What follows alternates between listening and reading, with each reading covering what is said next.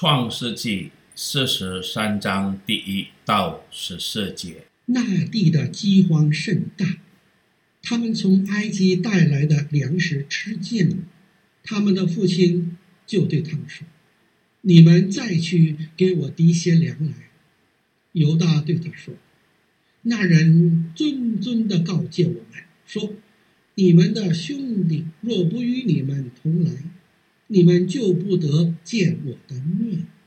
你若打发我们的兄弟与我们同去，我们就下去给你提粮。你若不打发他去，我们就不下去，因为那人对我们说：“你们的兄弟若不与你们同来，你们就不得见我的面。”以色列说：“你们为什么这样害我？”告诉那人，你们还有兄弟？他们回答说：“那人详细问到我们和我们的亲属，说：你们的父亲还在吗？你们还有兄弟吗？我们就按照他所问的告诉他。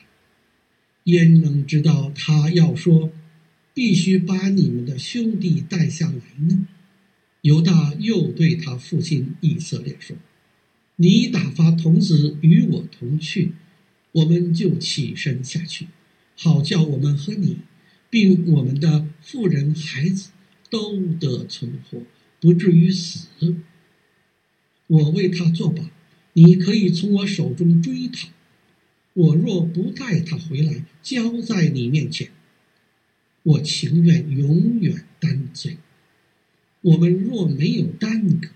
如今第二次都回来了，他们的父亲以色列说：“若必须如此，你们就当这样行，可以将这地土产中最好的乳香、蜂蜜、香料、墨药、榧子、杏仁都取一点，收在器具里，带下去送给那人做礼物。”又要手里加倍的带银子，并将归还在你们口袋内的银子仍带在手里。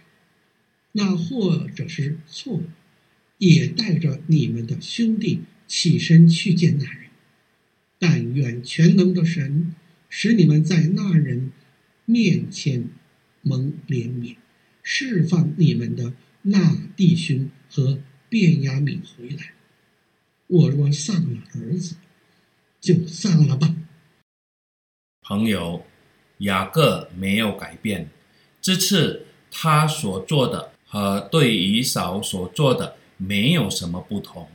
他告诉他的孩子们带更多的供物，为喜悦埃及统治者，因为他不知道埃及的统治者是月色。他希望接着额外的公务来抚平统治者的心，并不惩罚他的儿子们。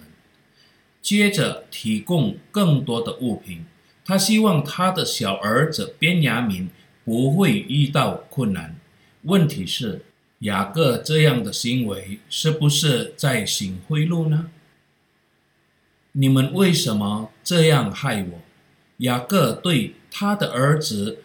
说的这句话也曾经对他们说过。当他们杀死了在世间所有的人，那次是因为迪娜收了凌辱。这些话表明雅各在他的软弱中仍然自私。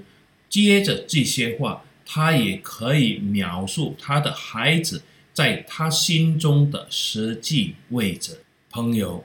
我们可能会犯同样的错误，也许会跌入同一个洞。作为已被救赎的人，我们必须改变，变得越来越像基督。